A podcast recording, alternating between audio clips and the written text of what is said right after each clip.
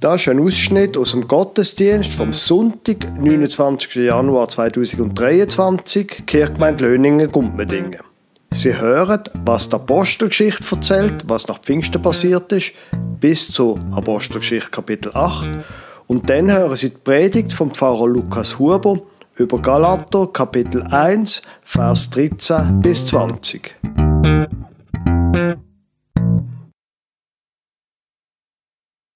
Kaum ist Pfingsten vorbei gewesen, haben die Probleme angefangen.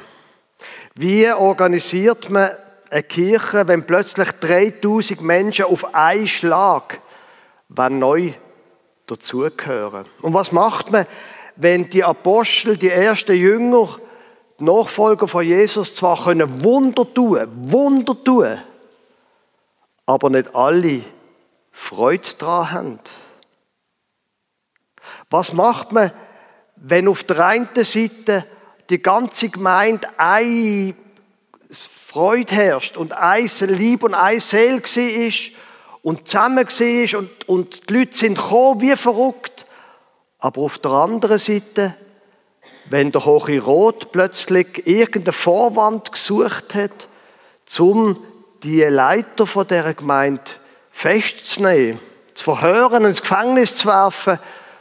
Und sie sind zwar wieder freigekommen, aber gleich, die Stimmung, die Stimmung ist gefährlich geblieben. Der Hohe Rot hat sich gesagt, wie kann das sein? Wir haben da Jesus doch tötet. Wir haben ihn zum Schweigen gebracht. Und jetzt plötzlich lebt er wie, wie wieder. Alle reden von ihm. Und in dieser ganzen Atmosphäre hat es innere Spannungen gegeben. Hey, ja, es sind so viele Leute dazugekommen. Man hat zu den Witwen müssen schauen. Und dann ist zu den einen Witwen besser geschaut worden, als zu denen, die nicht zu den Einheimischen gehört. Und die, von den griechisch sprechenden Leuten, haben gesagt, wieso schaut ihr nicht zu unseren Witwen? Und der Apostel, der Petrus und die anderen haben dann eine sehr, sehr kluge Entscheidung getroffen. Sie haben zu den Leuten gesagt, Hört mal, so geht das nicht. Aber wir, wir können das nicht machen. Sucht ihr doch sieben Leute, die zu allen Leuten schauen können, dass niemand Hunger hat. Und so haben sie es gemacht. Sie haben sieben Diakonen ausgesucht, die ersten Sozialdiakon von der Geschichte. Und die haben sich dann um alle gekümmert, was sich sonst niemand darum gekümmert hat. Und der eine von denen, der Stephanus, das ist ein besonders eifriger gewesen. Der hat sich nicht nur um die Leute gekümmert, sondern hat von allen Leuten von dem Jesus erzählt. Und das wiederum hat nicht allen gefallen. Und aus verschiedenen Synagogen sind Leute zusammengekommen und haben ihn einfach verleumdet, eine richtige Verschwörung gemacht gegen ihn, haben einfach Sachen über ihn erzählt, bis dann der Hohe Rot, der Stephanus festgenommen hat und vor Gericht gestellt hat und gesagt hat, ja, was, was, was, die, was die Leute da erzählen, was sagst du? Und der Stephanus hat dann angesetzt vor dem Hohen Rot, die Stimmung war sehr angespannt gewesen, und er hat eine lange Rede gehalten. Er hat quasi angefangen bei Adam und, nicht ganz bei Adam und Eva, beim Abraham hat er angefangen und hat lang erzählt vom Volk Israel, vom Abraham. Und dann wie es weitergegangen ist zum Mose. Und dann ist er bis zum Salomo gekommen, bis in dem Rot Stimmung immer schlechter geworden ist. Und sie haben gesagt, hör mal auf, komm jetzt zum Punkt, was ist jetzt los? Und er, man kann sich jetzt fragen, ob das klug war, hat gesagt, ich sehe den Himmel offen und ich sehe den Menschensohn, das ist Jesus, zur rechten Seite von Gott. Und dann sind alle Dämme. Der ganze Hohe Rot hat einfach schreien, hör auf! Sie haben sich die Ohren zugehoben, sind auf ihn losgestürmt, haben ihn gepackt, haben ihn rausgerissen aus dem Tempel raus, haben ihn fortgeführt durch die Stadt, an den Ort, wo man Leute hingerichtet hat und es ist ein Tumult in der Stadt. Die Leute sind alle da angekommen. Was ist da los? Sind nicht rausgekommen, sind mitgegangen Und die, die natürlich noch eine Rechnung offen haben mit dieser christlichen Gemeinde, sind mitgegangen und wo sie an den Herrichtungsplatz angekommen sind, haben sie ja Steine und auf das Stephanus werfen. Und die Leute aus dem Hohen Rot mit den schönen Kleidern haben sich überlegt, was mache ich jetzt Axt, dass mein Mantel nicht dreckig wird, haben ihn abgezogen, haben dort am Rand einen jungen Student gesehen, der Saulus, und haben ihm gesagt, du passt schnell auf meinen Mantel auf, wartet, wartet! Und sind angegangen und sie haben erst aufgehört, Stein werfen, wo sie sicher sind, dass der Stephanus tot war. Dann sind sie zurückgegangen, haben den Chip an der Garderobe wieder abgenommen mit, dem Nümmerle vom Kleiderbügel, haben ihren Mantel wieder zurückbekommen und sind heim. Und der junge Mann, der Saulus, ist gar nicht mehr recht rausgekommen. Nur plötzlich hat er gemerkt, aha, so kann man mit diesen Jesus-Trotteln auch umgehen. Vielleicht ist ja Gewalt auch eine Lösung.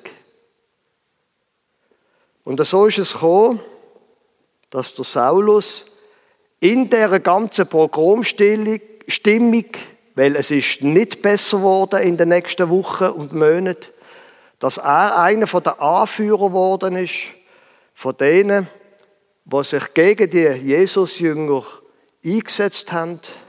Sie sind von Haus zu Haus gezogen, haben all die Jesus-Jünger gefangen genommen, die sie gefunden haben, bis die Gefängnis voll sind mit diesen Leuten. Und viel von diesen Jesus-Jüngern sind in dieser Stimmung geflohen aufs Land. Und was der Saulus nicht hat damit gerechnet, ist das gewesen, dass die Leute zwar geflüchtet sind aus Jerusalem, aber wegen dem nicht aufgehört haben, von dem Jesus zu erzählen. Und plötzlich hat sich die Jesus-Sekten aufs ganze Land ausbreiten. Aber der Saulus, er hat gedacht, okay, in dem Fall müssen wir die ganze Sache halt eskalieren und nicht angefangen, ganz systematisch die Jesus-Leute verfolgen, nicht nur in Jerusalem, sondern im ganzen Land. Der Predigtext steht im Galaterbrief, Kapitel 1, lese ich Ihnen die Vers 13 bis 20. Denn ihr habt ja gehört von meinem Leben früher im Judentum, wie ich über die Maßen die Gemeinde Gottes verfolgte und sie zu zerstören suchte. Und übertraf im Judentum viele meine Altersgenossen in meinem Volk weit und eiferte über die Maßen für die Überlieferungen meiner Väter. Als es aber Gott wohlgefiel, der mich von meiner Mutter Leib an ausgesondert und durch seine Gnade berufen hat, dass er seinen Sohn offenbarte in mir, damit ich ihn durchs Evangelium verkündigen sollte unter den Heiden. Da besprach ich mich nicht erst mit Fleisch und Blut, ging auch nicht hinauf nach Jerusalem zu denen, die vor mir Apostel waren, sondern zog nach Arabien und kehrte wieder zurück nach Damaskus. Danach Drei Jahre später kam ich hinauf nach Jerusalem, um Kephas kennenzulernen, das ist der Petrus, und blieb 15 Tage bei ihm. Von den anderen Aposteln aber sah ich keinen, außer Jakobus, des Herrn Bruder. Was ich euch aber schreibe, siehe, Gott weiß, ich lüge nicht. Liebe Gemeinde, die heutige Predigt hat anderthalb Punkte. Jetzt in meiner Jugend habe ich gelernt, eine gute Predigt müsse drei Punkte haben. Jetzt können Sie sich äh, selber überlegen, ob wenn ich jetzt anderthalb Punkte habe, ob jetzt das eine doppelt so gute Predigt gibt, das können dann Sie beurteilen. Aber bevor ich zu dem Punkt komme, denke ich, sollte man ein bisschen nochmal über den Galaterbrief und über das Leben von Paulus reden. Der Paulus ist der zentrale Theologe vom Neuen Testament. Es gibt Forscher seither, die sagen, das Christentum ist eigentlich eine Erfindung von Paulus. Oder wenn man sich das überlegt, der Jesus, wo der Paulus ja von ihm erzählt, der Jesus, wo das Neue Testament um ihn geht, der hat keinen einzigen schriftlichen Satz hinterlassen. Nicht. Das, was über ihn geschrieben worden ist, die Evangelien, das haben andere Menschen gemacht. Der Jesus, der hat kein Wort hinterlassen, nur völlig verzweifelte und verwirrte Jünger, wo er gekreuzigt worden ist. Natürlich, er ist dann auferstanden und das hat alles geändert für seine Anhänger und natürlich schon vorher hat er das Leben von vielen Menschen auf den Kopf gestellt. Oder vielleicht besser, vom Kopf auf die Füße gestellt. Das schon. Aber dass wir heute noch in Klecki von dem Jesus erzählen, der einzige Grund dafür ist der Paulus. Weil man muss sich vorstellen, der Jesus, das ist ein Jude gewesen. Die Juden sind eine ganz eine verschwindende Minderheit im römischen Reich gewesen. Eine kleine Sekte am Rand vom römischen Reich. Und die christliche Gemeinde, wo sich aus dem Judentum bildet hat, ist eine kleine Minderheit in einer kleinen Minderheit gesehen, wo erst noch von der kleinen Minderheit bekämpft worden ist. Sie haben es vorher gehört. Und der Paulus ist mit drinnen beim Bekämpfen von dieser Sekte innerhalb von der Minderheit. Und sie wissen möglicherweise, wie es weitergegangen ist, die Geschichte. Der Paulus hat dann angefangen, der Saulus hat dann angefangen, Christen im ganzen Land verfolgen. Unter anderem hat er vor, nach Damaskus zu gehen und die dortige Gemeinde auszuheben und die Leute gefangen nach Jerusalem zu bringen.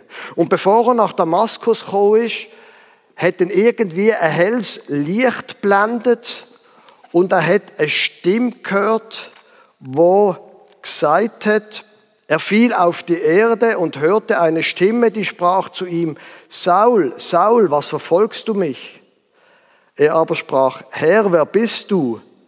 Der sprach, ich bin Jesus, den du verfolgst. Steh auf und geh in die Stadt, da wird man dir sagen, was du tun sollst.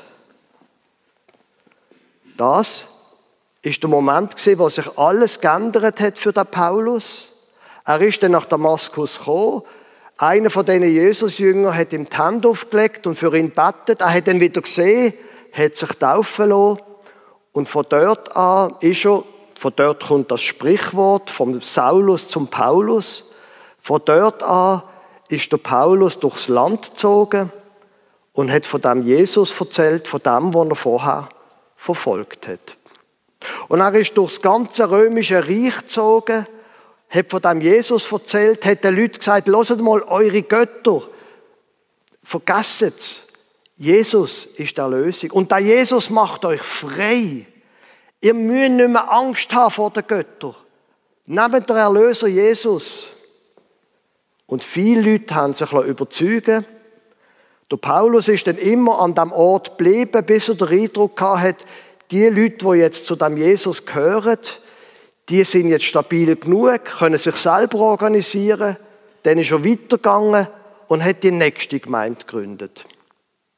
Und so ist er durch ganz Galatien gezogen, ist dann weitergezogen und wo er dann in Ephesus war, hat er plötzlich gehört, dass nach ihm andere Wanderprediger in die Gemeinde gehen sind von Galatien und die anderen Wanderprediger haben zu der Gemeinde gesagt, ah, Der Paulus hat euch von Jesus erzählt. Sehr gut. Der Jesus ist der Erlöser. Aber gell, ihr wisst, der Jesus, das ist ein, ein Jod gewesen, oder? Das, das wisst ihr. Und ihr wisst, der Jesus, der ist beschnitten gewesen. Und ihr wisst, der Jesus hat sich ans jüdische Gebot gehalten. Und ihr wollt doch so sein wie Jesus, oder? Also, ganz einfach, lasst euch beschneiden, haltet das Gebot, dann werdet ihr der erste richtig gute Christen sein. Und wo der Paulus das gehört hat, was dort predigt wird, in den Gemeinden, wo er gegründet hat, da hat er so richtig angefangen im Roten drüllen. Sie haben vielleicht möglicherweise schon gemerkt, dass der Paulus ein relativ leidenschaftlicher Mensch war.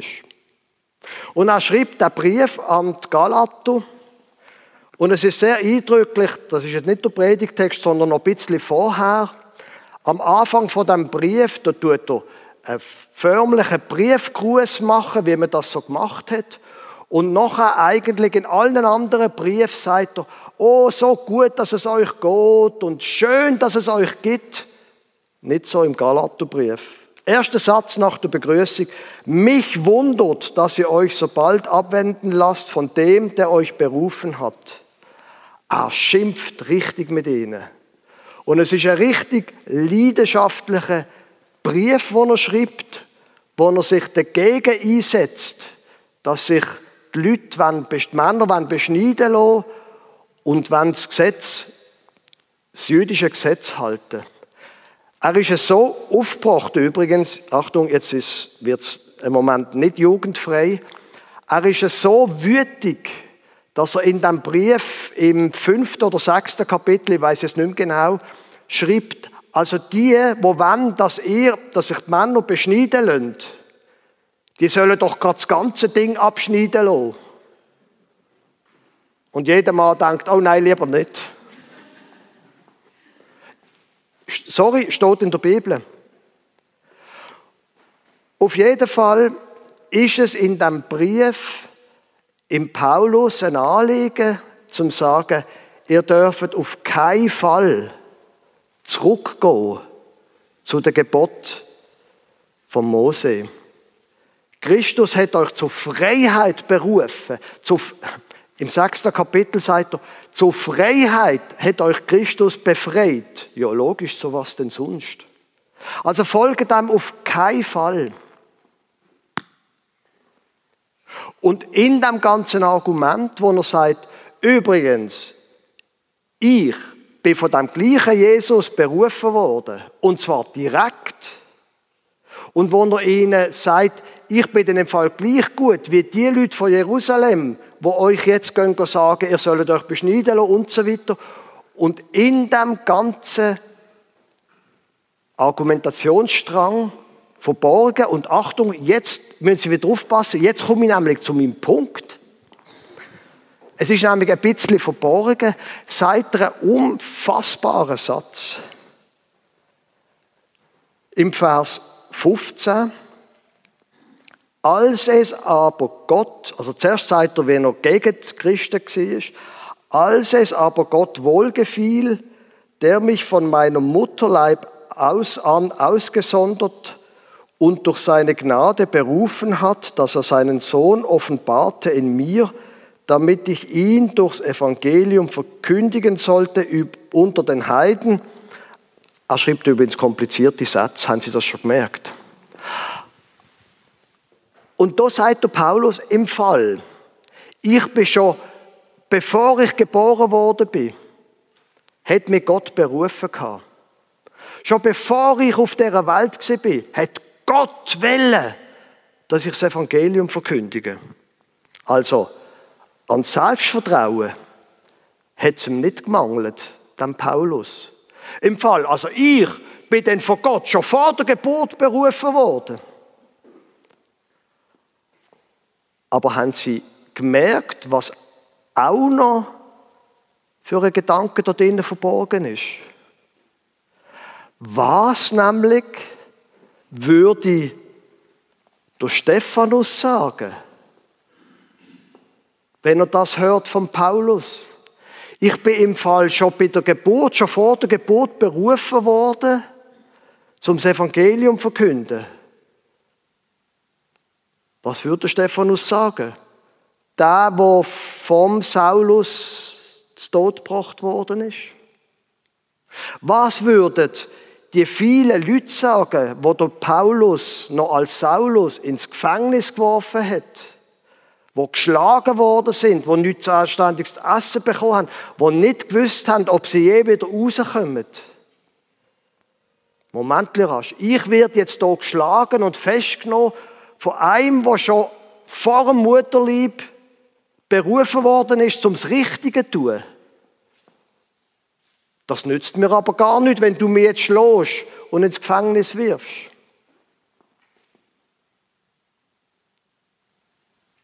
Ist das nicht eine unfassbare Aussage?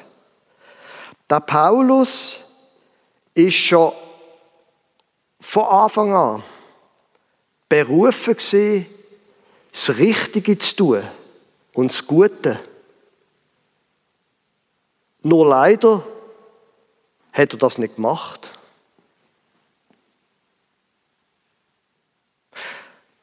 Wenn jetzt Sie zum Beispiel jemandem begegnet, wo gegen Sie ist, wo gegen das schafft, wo Ihnen wichtig ist, könnte das sein, dass die Person eigentlich auch zu etwas anderem berufen wäre, es nur noch nicht weiß. Könnte es sein, dass in unserem Leben etwas passiert, etwas Schlechtes passiert, aber die Person, die das tut, das ist vielleicht gar keine abgrundtief schlechte Person, sondern sie hat möglicherweise einfach ihre eigentliche Berufung noch nicht entdeckt. Ich stelle nur Fragen. Sie wissen ja, wenn man sich ein bisschen ähm, scheucht, um eine klare Aussage macht, sagt man, ich stelle nur Fragen. Aber trotzdem, wenn man da im Paulus zulässt, er ist berufen worden vom Mutterlieb. Nur leider hat er es lange nicht gemerkt. Ändert das etwas, wie wir über Menschen denken, wo uns zu Leid werken?